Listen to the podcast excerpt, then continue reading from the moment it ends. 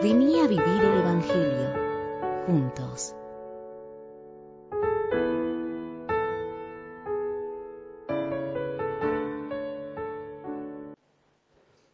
Todavía reina, siempre reina.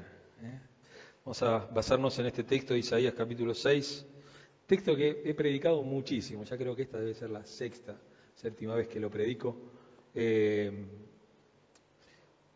por lo general siempre lo predico en épocas en donde la gente opone o tiene poca fe en los gobernantes. ¿eh? por eso quería que, veamos este, este texto. Eh, en vez de empezar por el principio, hay que empezar por el texto, donde dice nuestro texto. Eh, quiero que leamos Isaías capítulo 6, del verso 1 al 13. Dice, el año de la muerte del rey Usías vi al Señor sentado en un trono alto y excelso. Las orlas de su manto llenaban el templo. Por encima de él había serafines, cada uno de los cuales tenía seis alas. Con dos de ellas se cubrían el rostro, con dos se cubrían los pies y con dos volaban. Y se decían el uno al otro, Santo, Santo, Santo es el Señor de los ejércitos. Toda la tierra está llena de su gloria. Al sonido de sus voces se estremecieron los umbrales de las puertas y el templo se llenó de humo. Entonces grité, ay de mí que estoy perdido. Soy un hombre, un hombre de labios impuros y vivo en medio de un pueblo de labios impuros y mis ojos han visto al rey, al Señor de los ejércitos. En ese momento voló hacia mí uno de los serafines. Traía en, la mano una brasa que con unas tenazas había tomado del altar. Con ella me tocó los labios y me dijo, mira, esto ha tocado tus labios, tu maldad ha sido borrada y tu pecado perdonado. Entonces oí la voz del Señor que decía, ¿a quién enviaré?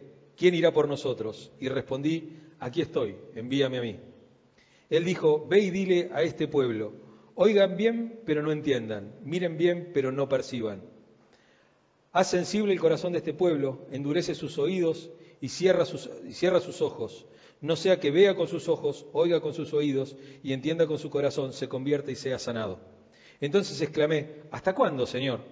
Y él respondió, hasta que las ciudades queden destruidas y sin habitante alguno, hasta que las casas queden deshabitadas y los campos asolados y en ruinas, hasta que el Señor haya enviado lejos a la gente y sean muchos los lugares abandonados en el país. Y si aún queda tierra, en la tierra una décima parte, ésta volverá a ser devastada.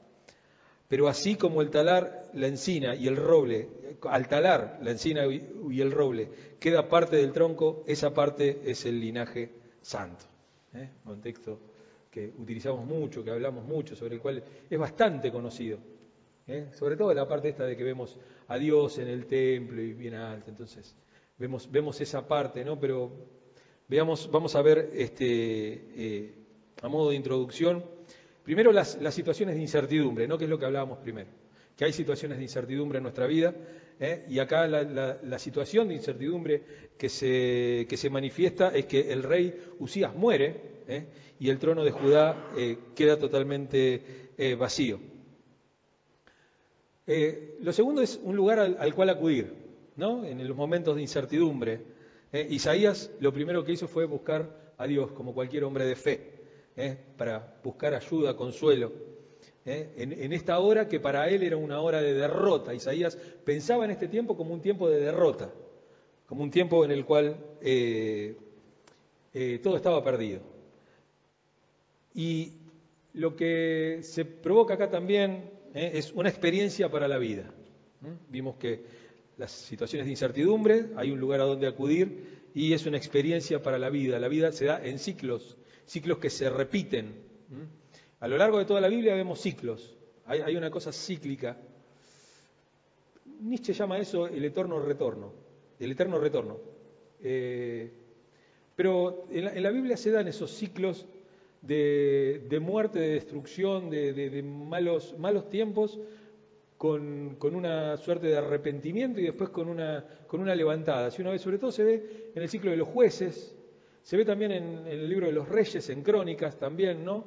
Cómo hay un rey que supuestamente caminó con el Señor, que está con el Señor, y después hay algunos que estuvo en los, en los pecados de, a, veces nombra, qué sé yo, nombra a Esaú, a veces nombra a, otros reyes, ¿no? Este, acá, qué sé yo, reyes que han sido malos y los compara con esos, ¿no? Dice, bueno, anduvo en los pecados de su padre tal, ¿no? Y cuando dice que algo, y dice, bien, bueno, anduvo como David, ¿no? Como si David hubiera andado muy bien, pero este, eh, tiene esos ciclos, tiene esos ciclos y en el Nuevo Testamento también lo vemos, ¿no?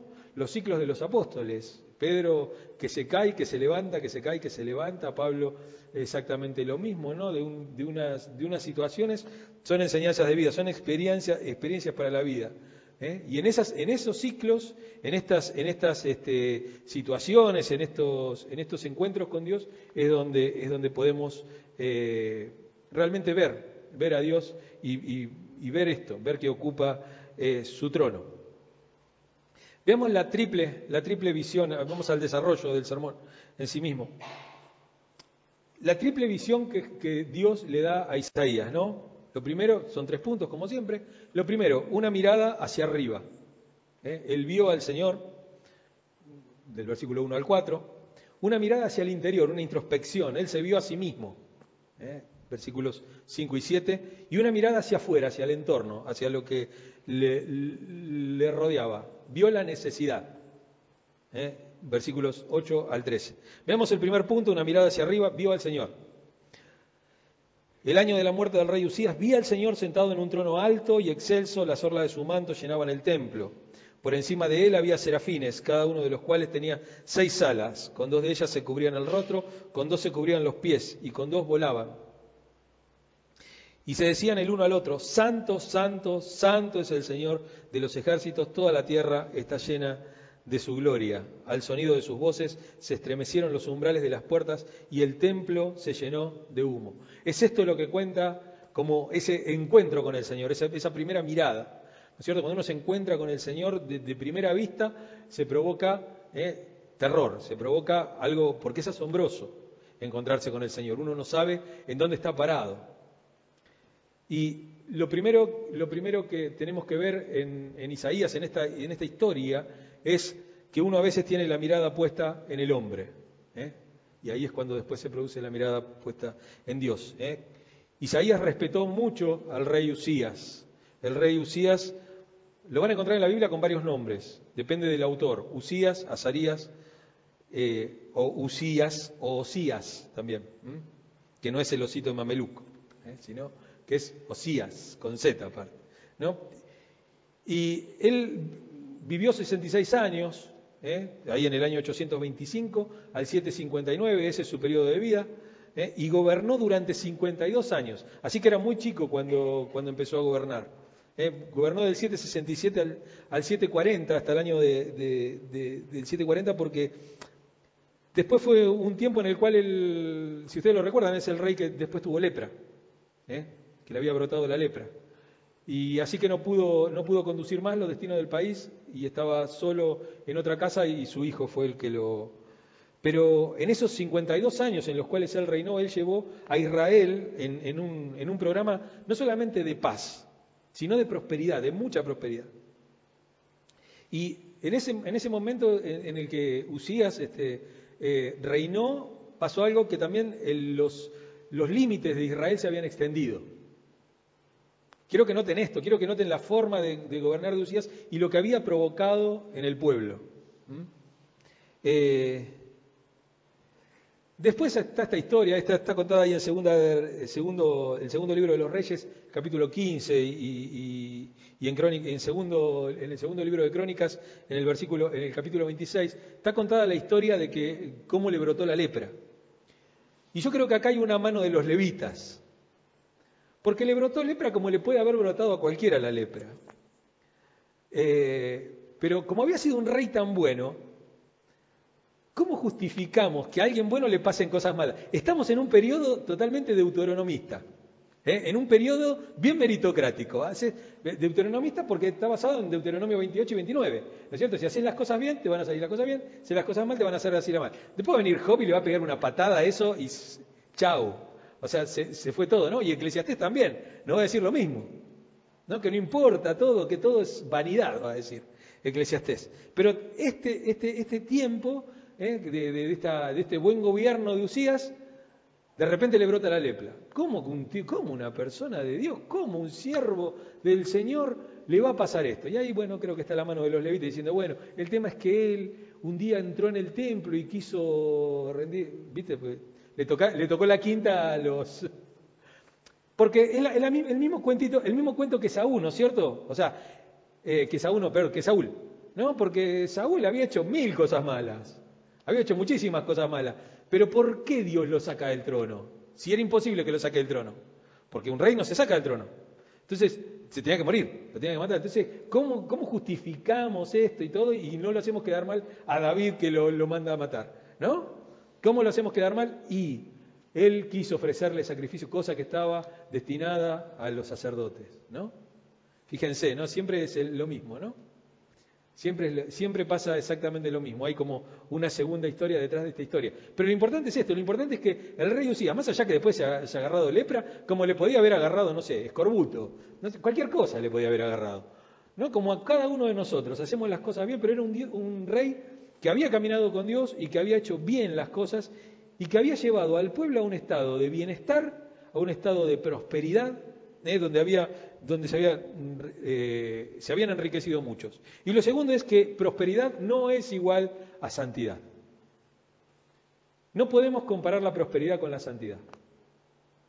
Es una animalada, es una burrada teológica, bíblica, ¿eh? la teología de la prosperidad. Vos podés ser muy santo, podés caminar con el Señor, podés tener muchas bendiciones espirituales y no podés prosperar económicamente. Isaías se dio cuenta de esto, se dio cuenta de que aunque la nación prosperó desde un punto de vista material, desde un punto de vista humano, eh, espiritualmente estaba en una condición terrible. Estaba en una condición terrible. El crecimiento económico y la paz temporal cubrían lo que había en el corazón de la nación. ¿eh? Y entonces ahí es donde Isaías se pregunta qué le va a ocurrir a la nación. ¿Qué le va a ocurrir a la nación? Lo tercero es ver a Dios, ver a Dios. Dios tomó esa pregunta de Isaías, ¿qué va a pasar con Judá? ¿Qué va a pasar con la nación? ¿Qué es lo que va a pasar? Porque estamos en una época, estamos bien, estamos bien, ¿por qué? ¿Qué, qué es lo que pasa? ¿No? Vieron que siempre se habla del profeta como aquel que te cuenta lo que te va a pasar mañana.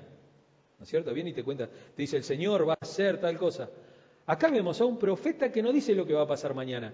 Es, él ve lo de hoy. Él ve lo que está pasando. Estamos todos de fiesta. El pueblo estaba triste porque había muerto Usías, bárbaro.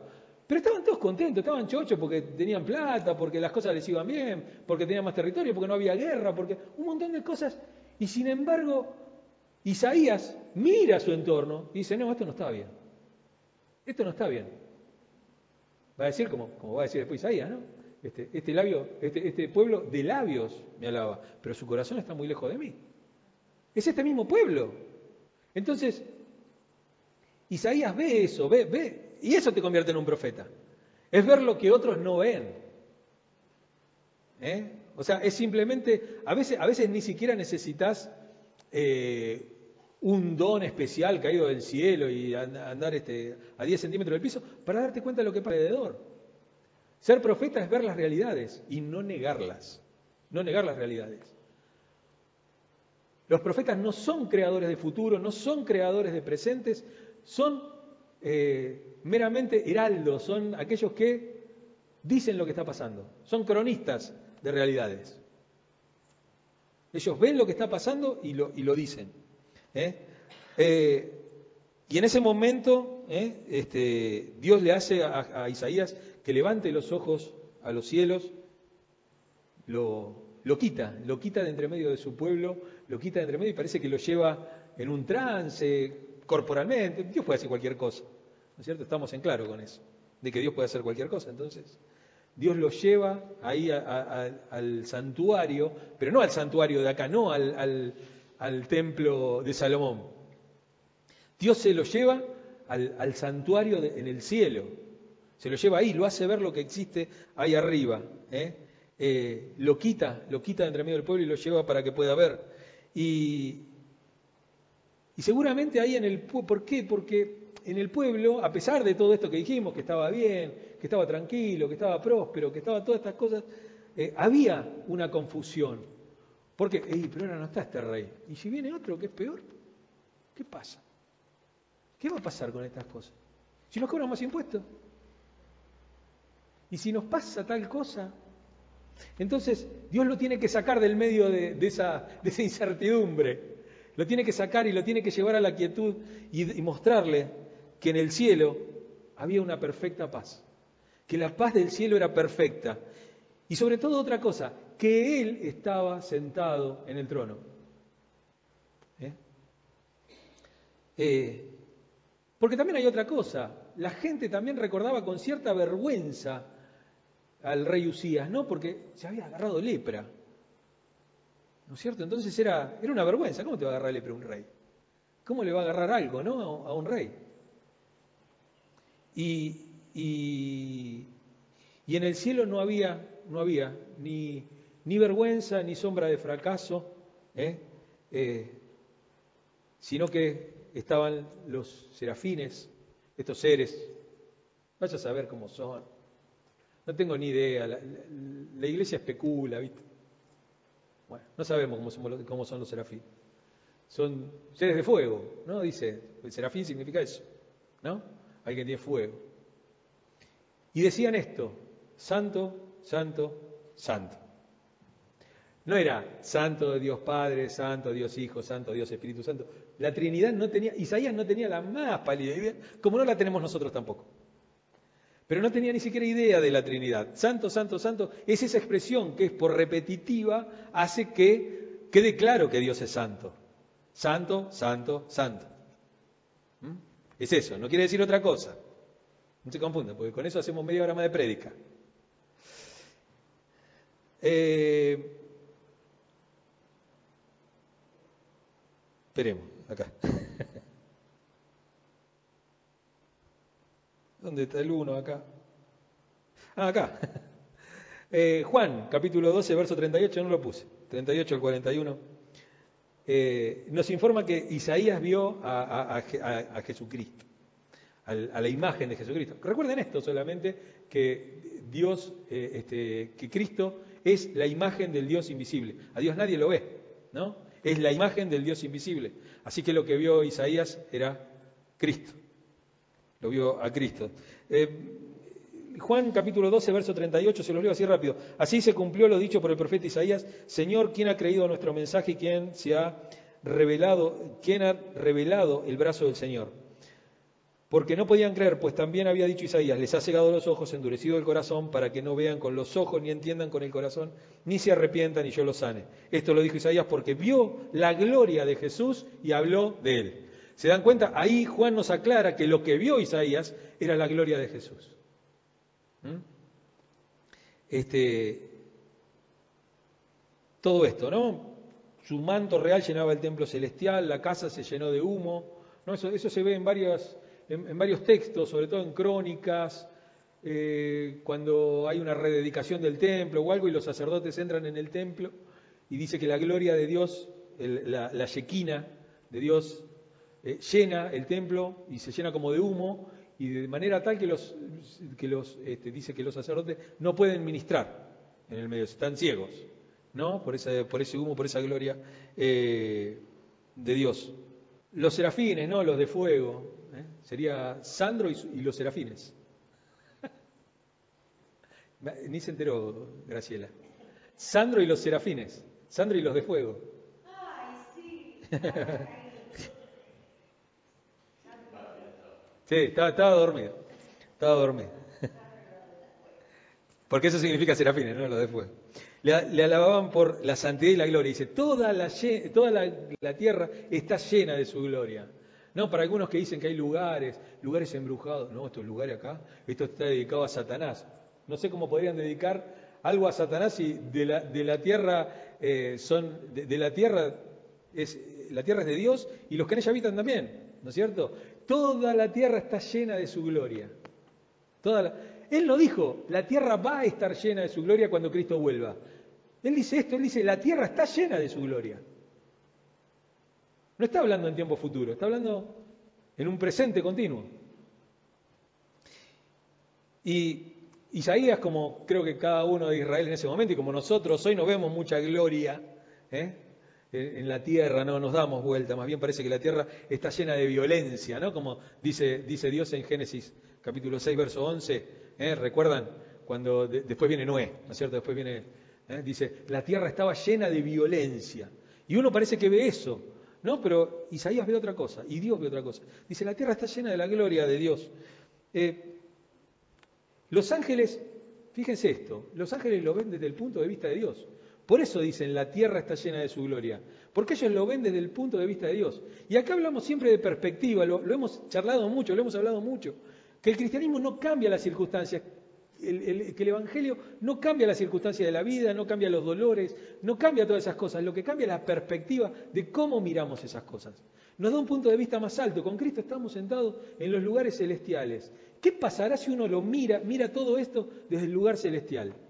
Te va a parecer una pavada. Te va a parecer decir, no, esto es una perspectiva totalmente distinta. ¿eh? Él habla, él lo llama Jehová de los ejércitos, ¿no? Un Dios guerrero, un Dios que maneja ejércitos, un Dios poderoso, pero que a su vez tiene ejército. ¿eh? Y para Isaías es el nombre favorito lo usa 61 veces en todo su libro. Imagínense, 61 veces, está bien, es un libro, ¿no? Calculemos que son cuatro Isaías, más o menos. Hay cuatro Isaías, hay cuatro generaciones de Isaías. Está Isaías el primero y después está el Deutero Isaías, el, tercero y el Tetra Isaías. Hay hasta cuatro Isaías que van contando esta historia. Porque Isaías en algún momento se tenía que morir. Entonces, era medio difícil escribir con la tabla Ouija únicamente. Pero. Eh, y cuando dice, el profeta también llama a Dios el Santo de Israel. Y lo dice en esta, en esta característica, ¿no? Que Dios es un Dios de la guerra santa, ¿eh? que se opone al pecado, que se opone eh, al enemigo. Y Isaías tiene que ver esto porque tiene que darse cuenta, tiene que, le tiene que caer la ficha. El insert coin está, ¿viste? Pero necesita que la ficha le caiga. ¿No? Que, diga, uy, esto es así, esto es así. Dios está reinando, Dios es un Dios de los ejércitos, Dios es un Dios santo, la tierra está llena de su gloria. Cuando Él puede comprender esas cosas, le cae la ficha sobre eso, Él puede, eh, puede decir que hay un día, un día de, alegría, hay un día de alegría y que, y que al parecer este, Dios va a triunfar a pesar de que Judá sea derrotado. Esta es una excelente, yo creo que es una excelente lección para, para todos los cristianos de hoy. Para todos los cristianos, para los que están contentos y para los que no están contentos. Algún día la iglesia deberá dar cuenta de a quién apoyó. No se pueden hacer los estúpidos para siempre. Eh, y es una buena lección, digo, para todos, porque cuando el día está más oscuro, el único lugar al cual podemos acudir es al cielo. Ahí, mirar, tratar de ver los ojos de Dios, tratar de encontrarse con Él ¿eh? y darnos cuenta de eso. Dios está en el santo templo. Segundo punto, esto va a provocar una mirada hacia el interior, la introspección, esto que siempre nos, lleva tanto. Nosotros miramos siempre para afuera, del ombligo para afuera, de la nariz para adelante. Es así, ¿no? Uno no mira lo que pasa alrededor. ¿eh? Pero cuando uno se encuentra con Dios, Dios ilumina nuestra vida y revela nuestra condición. Eh, tener una visión de la santidad de Dios nos, da, nos hace percatarnos de nuestro pecado y de nuestro fracaso como personas. ¿no? Eh, Job, Job vio a Dios y se arrepintió. Job capítulo 42, verso 6. Dice, por tanto, me retracto y me arrepiento en polvo y ceniza. ¿Eh? Él se da cuenta que todo lo que está viendo alrededor, que todo lo que le pasó, que todo lo mal que le está pasando, mira que le pasó, no la de Caín, tendría que ser la de Job, ¿no? Este, o las de Abel al menos, porque ¿quién la pasó un poquito peor, no? Caín o Abel. Pero Job, que estaba viendo todo eso, entonces, dicen, qué mal que estoy pensando de Dios, qué mal que estoy pensando. No, dice, por eso dice, me retracto, me arrepiento en polvo y cenizas. ¿eh? Cuando los creyentes tienen, eh, también, ¿no? Pablo, Pablo cuando, eh, otro, otro texto también, ¿recuerdan cuando Pedro ve la pesca milagrosa, cuando ve el milagro de Jesús de la pesca milagrosa? ¿No? Él llega ahí en Lucas 5.8 y dice, pero al ver esto, Pedro cayó de rodillas delante de Jesús y dijo, apártate de mí, soy un pecador. Los encuentros con Jesús nos hacen ver también cómo estamos por dentro. Siempre, siempre. Si no, si no te está provocando eso, te estás acercando mal a Jesús. Porque es, un, trabajo, un trabajo que Dios hace, ¿no? Lo segundo es una oportunidad para una conversión. ¿eh? Cuando los creyentes tienen una verdadera, una verdadera experiencia con el Señor, como estos tipos de encuentros así, ¿eh? no, se vuelven arrogantes. Si uno no, porque yo tuve, empieza a contar, viste, la relación con el Señor, porque yo tuve una porque yo ahora que conocí a Dios, yo, el encuentro con Dios nunca te vuelve arrogante. Porque la arrogancia no es un fruto del Espíritu. Un encuentro con Dios te vuelve más humilde. Te vuelve más humilde porque te hace dar cuenta de lo que sos. ¿Eh? Porque del polvo fuimos tomados y al polvo volveremos. Eso es lo que nos hace dar cuenta eh, Dios. Más bien, cuando uno se encuentra con el Señor se vuelve humilde, se quebranta, ¿eh? se quebranta delante del Señor. Eh, y fíjense lo que le pasa a Isaías. Isaías automáticamente ve ahí, se quebranta y confiesa sus pecados. Dice, ay de mí, Rey la Valera 60, que muerto soy. Soy muerto, estoy muerto, estoy frito. Me encontré con el Señor y soy no solamente una persona de labios impuros, sino que también vivo en medio de un pueblo que tiene labios impuros. No solamente soy un pecador, sino que el pueblo que me rodea también es así. Entonces, estoy muerto, estoy muerto. ¿eh? Por supuesto, de la abundancia del corazón habla la boca. Es de eso, ¿no? Tiene que ver con eso. Por eso, no es lo que vos decís nada más. Si en tu corazón encerrás amargura, pleito.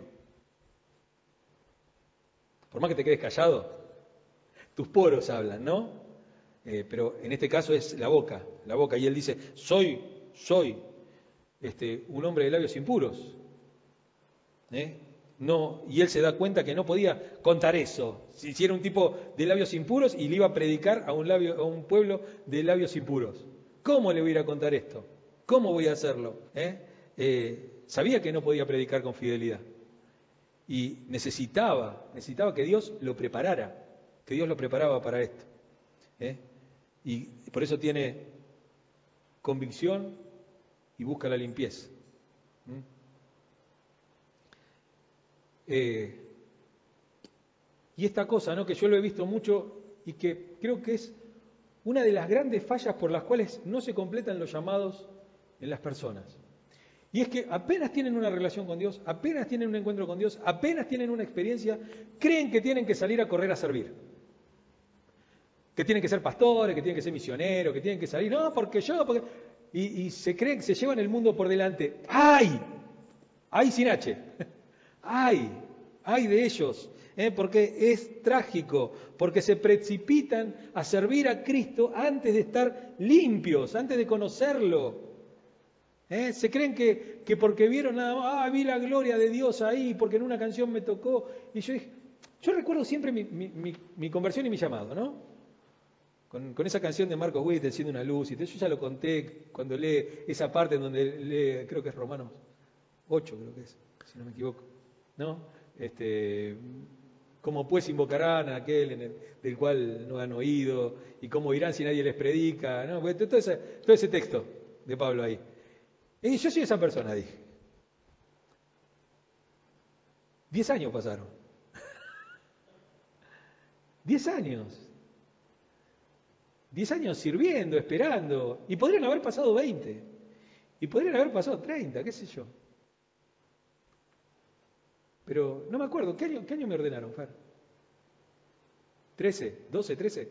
En el año doce. Convertí en el 2001. Y el llamado fue ahí, ¿eh? Fue ahí, apenas me convertí.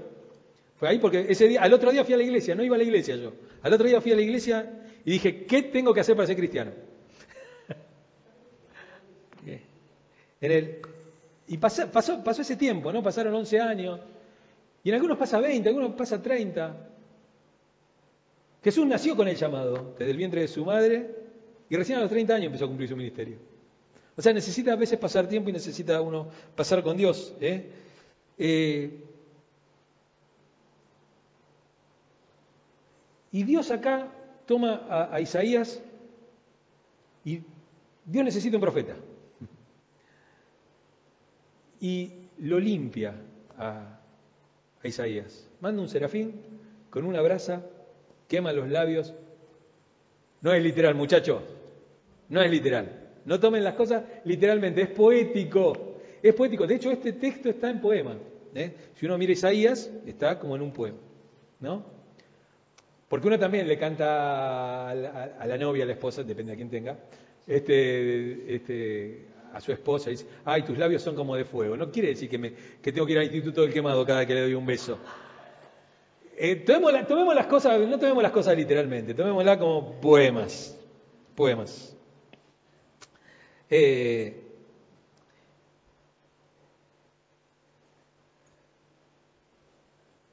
hoy, hoy tenemos esto, ¿no? Tenemos una, una concepción del, altar, este, del trono, del trono de Dios, pero sin el altar.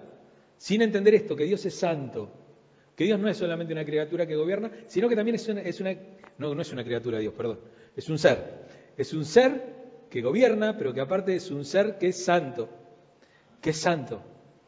Una vez le pregunté al, pastor este, Milton Pope qué era santo. ¿Qué era? Porque santo, está bien, santo. Y él me dijo, una silla puede ser santa. Yo ¿viste? me quedé helado. ¿Cómo que una silla puede ser? Sí, una silla es santa si sirve para que te sientes, aguanta tu peso y todo.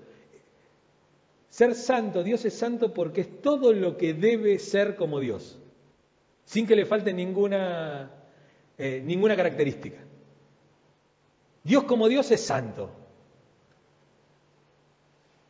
Dios es todo lo que debe ser como Dios. No le falta nada. Es perfecto. Eso es santo. A grandes rasgos, no, esto no es una clase de, teología sistemática, ni vamos a hablar de teología propia. ¿Eh? Pero por lo menos santo es eso. Eh, usted dice, Dios es santo. Dios es todo lo que debe ser como Dios. A mí no me falta, si tengo a Dios no me falta nada. Eh, y el tema este, ¿no? Lo que, lo que hace el serafín con Isaías es capacitarlo para poder ir a predicar, para poder ir a ganar almas, para poder hablarle a las personas. ¿Eh? Fíjense, la verdadera adoración nos lleva siempre, siempre al testimonio y al servicio, cosas que están como media acá de lado. Vamos acá, nos llenamos todo, después vamos a casa. Bien, gracias. No, no le damos más bolilla. Este, y hay una maravillosa palabra de aliento acá. ¿eh? Dios rápidamente contesta la adoración y nos limpia. ¿eh? Acuérdense, lo vimos la semana donde prediqué, primera de Juan, capítulo 1, verso 9, que habla de eso, ¿no? De que eh, Dios nos limpia de toda maldad. Dios nos limpia de toda la maldad, ¿eh? porque Él anhela equiparnos y que sirvamos. Tercer punto, último punto, la mirada hacia afuera. Vimos a Dios, nos vimos a nosotros, vemos alrededor. ¿eh? Él ve la necesidad, capítulos 8 al 13. Lo primero es que todo tiene un propósito, todo tiene un propósito. Hasta acá la preparación, hasta acá Dios lo preparó. Ahora Dios puede llamar a Isaías y le puede decir que predique su palabra, que vaya y le diga a este pueblo de labios inmundos. Eh, al profeta ya no le preocupan las necesidades. Hay un cambio en la mentalidad de Isaías. No le preocupan las necesidades, no le preocupa el pueblo que tiene labios inmundos. Él lo que ve es que quiere hacer la voluntad de Dios. ¿Eh? Él ya no está poniendo excusas. No, yo soy un hombre de labios inmundos, no, no importa. No, pasa lo mismo con Jeremías. ¿Eh? Jeremías dice, pero soy un niño, ¿cómo les voy a ir a hablar? A Dios no le importa eso. ¿Mm? Si Dios te llama, no siente, ya no siente la carga del pecado. No siente la carga del pecado. Fue limpiado. Fue limpiado. Hemos sido limpiados. Nosotros también. Porque este proceso en el cual entró Isaías, nosotros ya lo, ya lo, ya lo, hemos, ya lo hemos tenido. ¿Eh? Dios ya nos, ha llamado, nos ha convocado, nos ha traído con cuerdas de amor, nos ha limpiado. Nos ha limpiado y nos ha enviado. ¿eh? Pero eh, uno se deja de sentir desanimado y sabe dónde está el trono de Dios. El trono de Dios no está en la iglesia, el trono de Dios no está en una catedral, no está en una imagen, no está en, la adoración, del, ni en los grandes grupos, ni en los predicadores, ni en los pastores, ni apóstoles, ni como cornos se quieran llamar entre ellos. El trono de Dios está en un lugar inaccesible que no se puede, que no se puede tocar, que siempre va a estar ahí y que es eterno. ¿eh? Y esa es nuestra confianza. Lo segundo, nos alista, nos pone listos, nos deja listos para la misión. ¿eh? Ahora Isaías está listo para salir a trabajar, para salir a, a poder contar esto. Y es el llamado de Dios, es la evidencia de la gracia de Dios, de la gracia de Dios. Porque aún siendo pecadores, porque aún siendo lo que somos, Dios nos llama igual, de esa misma manera. Eh, Dios también está dispuesto a usar seres humanos. ¿eh? Eh, podía enviar a uno de estos serafines a predicar, ¿no? Podía enviarlo a Gabriel, que está en casi todas las, en todos los llamados, en todas las vocaciones, está siempre el mismo ángel, ¿no? El ángel Gabriel, el arcángel, el ángel, ¿no? Siempre, siempre alguien. Sin embargo, él eh, utiliza labios humanos siempre, bocas humanas, palabras humanas.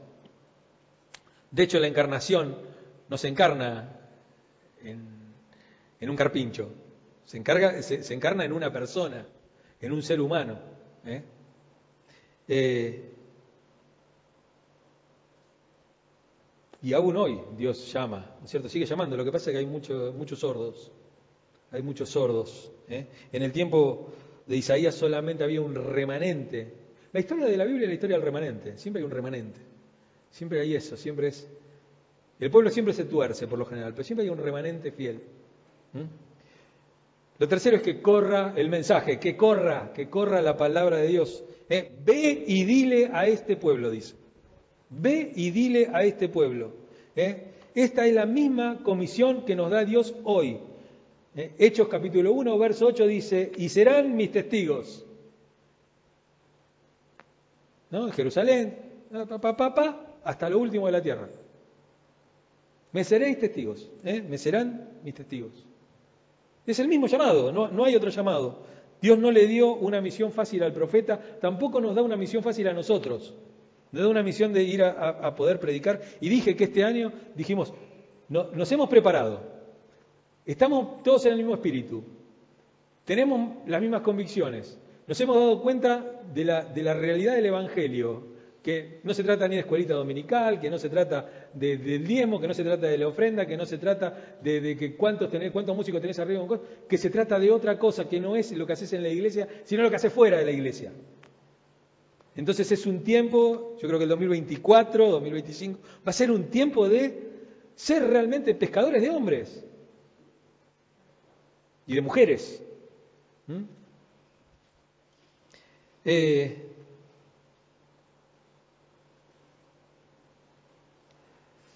Condenación y esperanza. La nación prosperaba. ¿eh? ¿Por qué entonces había que predicar sobre el pecado?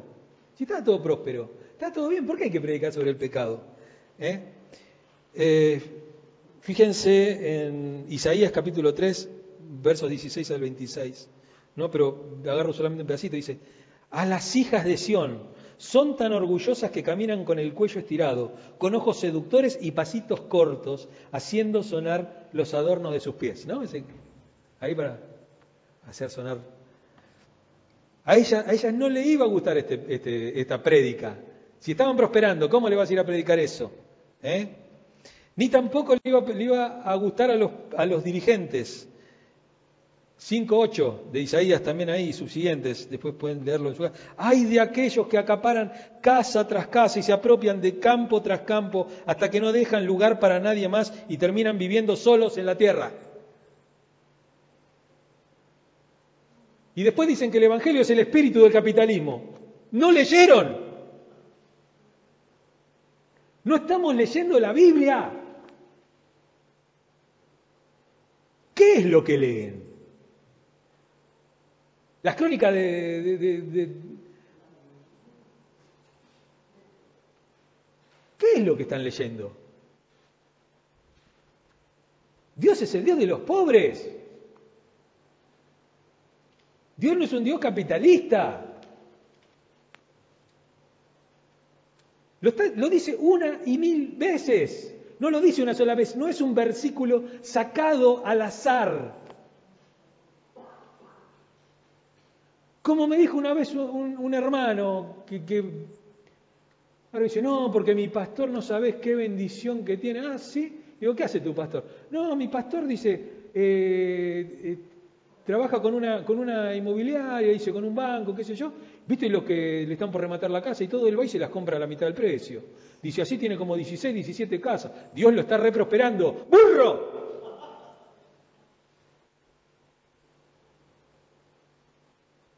La persona que hace eso no conoce a Dios, ni él ni el pastor. Es un ciego que está siendo guiado por otro ciego. Vamos a verlo de vuelta. Hay de aquellos que acaparan casa tras casa y se, apropian de campo tras campo hasta que no dejan lugar para nadie más y terminan viviendo solos en la tierra. Cuando la gente está rica, cuando es rica, llena, satisfecha, no cree en el juicio que se avecina. No cree que va a haber juicio. ¿Y qué me va a sacar a mí?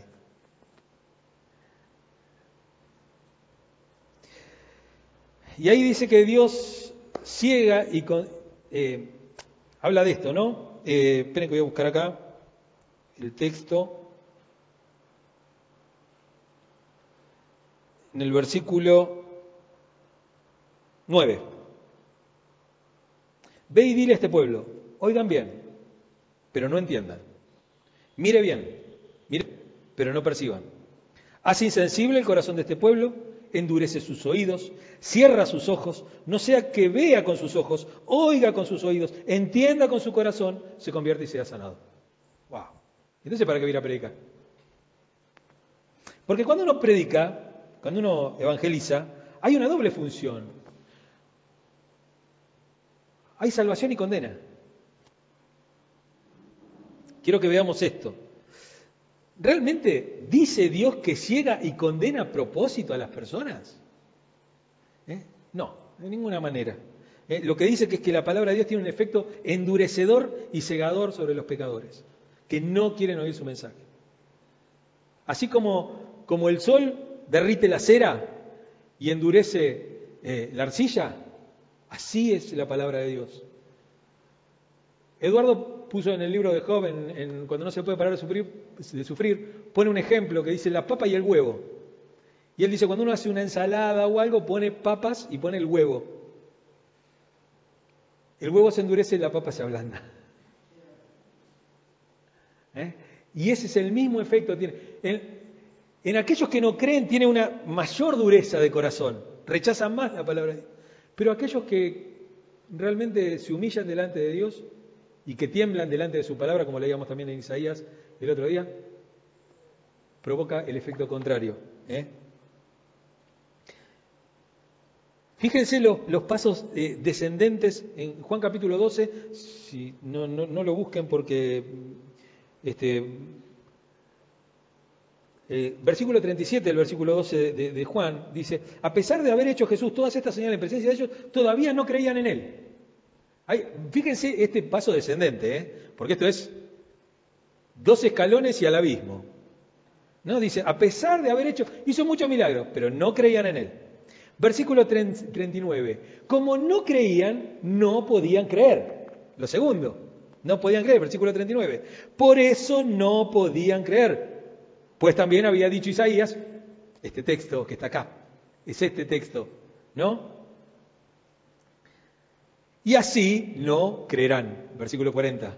Y así no creerán. Por eso dice, les he cegado los ojos, endurecido el corazón, para que no vean con los ojos, ni entiendan con el corazón, ni se arrepientan, y yo los sane. Pero es todo producto de la incredulidad del hombre y de haber despreciado esto. Ellos cesaron su condenación. ¿eh? Pero nosotros como siervos de Dios tenemos que proclamar la palabra sin importarnos cómo responda la gente. No, este ya le dije muchas veces, no va a venir. ¿Qué te importa? ¿Qué te importa? Predicar a tiempo y fuera de tiempo. No hay que ser molesto, no hay que ser, no, hay que ser hinchón. ¿eh? Lo que hay que hacer es continuar, continuar, continuar. Porque si uno va y se va con la Biblia bajo el brazo y lo quiere convencer a alguien, iba a ser medio difícil. No, creo que no, hubo, no hubo mayor ejemplo de esto que las últimas elecciones. ¿Por qué? Porque no se gana con argumentos, no se gana con estudios, se gana con hechos. Y así también es con el Evangelio. No se gana con argumentos, no, porque lo que pasa es que la Biblia dice que Dios es un Dios trino que habita en la eternidad y que, olvídate, olvídate. Con hechos, hechos, no palabras, facta un verba. ¿Mm? Parezco, ¿no? ¿Eh?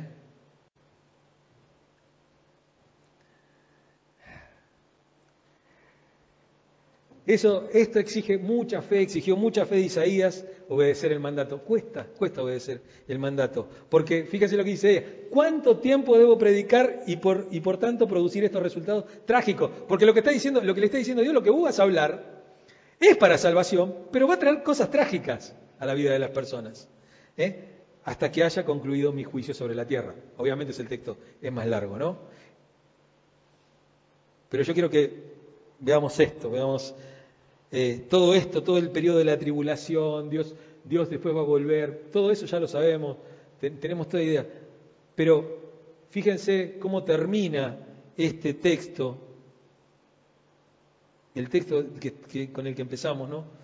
Yo ahí lo, lo, separé, incluso le puse creo que colores y todo. Porque esto es un diálogo, fíjense, versículo 3, y se decían el uno al otro, lo que decían entre sí los serafines. Dice en el versículo 5, entonces grité, Isaías, ¿no? Eh, siete, con ella me tocó los labios y me dijo, diálogo nuevamente el serafín, ¿no? Entonces oí la voz del Señor, versículo 8, ahí aparece la voz del Señor. Ahora, eh, Isaías, ahí al final del 8, y respondí. Versículo 9, él dijo, fíjense que es un diálogo, es un diálogo, es un ida y vuelta. Versículo 11, entonces exclamé, ¿hasta cuándo, Señor? ¿No? Ese texto. y él respondió, pero fíjense que después de hablar de todo esto, que iba a dejar todo destruido y que iba a ser un desastre, Dios, ahí, ¿cómo termina el versículo 13? Pero así como al talar la encina y el roble queda parte del tronco, el tocón, dice el la Reina Valera 60, el tocón, esa parte es el linaje escogido. ¿Cuántos de nosotros hemos visto, sobre todo los sauces, ¿no? Que uno deja un pedacito y empieza a crecer varas enseguida. Vamos a la conclusión. ¿eh? eh Ah, y fíjense que esto del tocón, ¿no? Esto del, coso, tiene mucho que ver con del tronco de Isaí brotará un retoño, un renuevo nacerá de sus raíces. Jesús. Jesús. ¿Mm? El capítulo 11, verso, eh, verso 1 de Isaías también. ¿eh? Y que después se va a cumplir esa profecía con el nacimiento de Jesús, que vamos a empezar a ver la semana que viene, que ya entramos en época de Navidad. Conclusión. Lo primero, conversión de incrédulos, deprimidos y desesperanzados a misioneros. Personas con una misión, con una misión. ¿eh? Cuando Isaías salió del templo, aquel día no era más una persona doliente, no era una persona que estaba mal, era una persona que era un misionero, una persona que tenía un propósito. Lo segundo, de espectadores a participantes.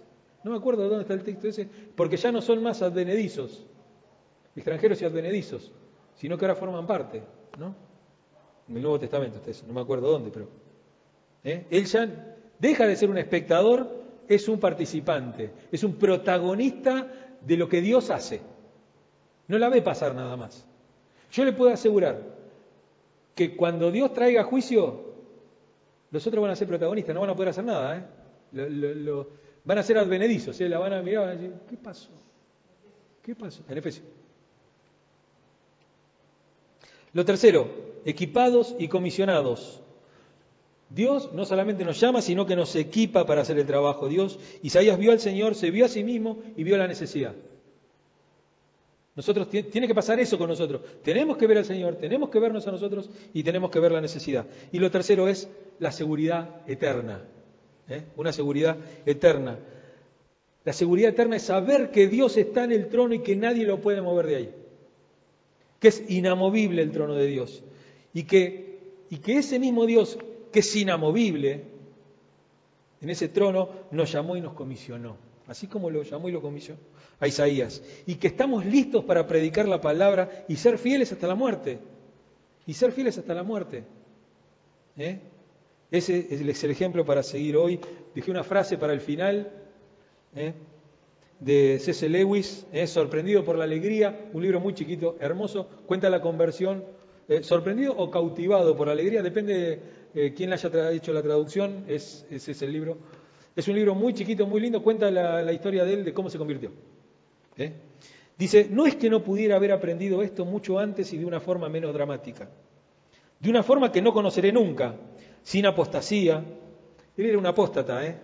Él era de, padres evangélicos, había vivido en el Evangelio y él eh, le había dado la espalda, había empezado a estudiar literatura, filosofía y le, daba la vuelta. no me acuerdo ahora la universidad en la cual estudiaba. Esto se ve bien en la película de hay, una película que se llama Tierra de Penumbras, Shadowlaw. Eh, Anthony Hopkins hace de, de C.C. Lewis. Dice, de una forma que no conoceré nunca, sin apostasía, sino que los castigos divinos también son dones, que de, una de un gran mal saca un gran bien y que de la ceguera condenable hace un remedio. Todas las cosas obran para bien. Pero Dios nos llama, Dios nos está diciendo, y no importa quién gobierne, de verdad lo digo, no importa quién gobierne. Detrás, hoy murió el rey, ¿no? Muerto el rey, viva el rey, porque el rey está reinando. Es detrás de todos los gobernantes del mundo está el verdadero gobernante del universo, y ese es Dios.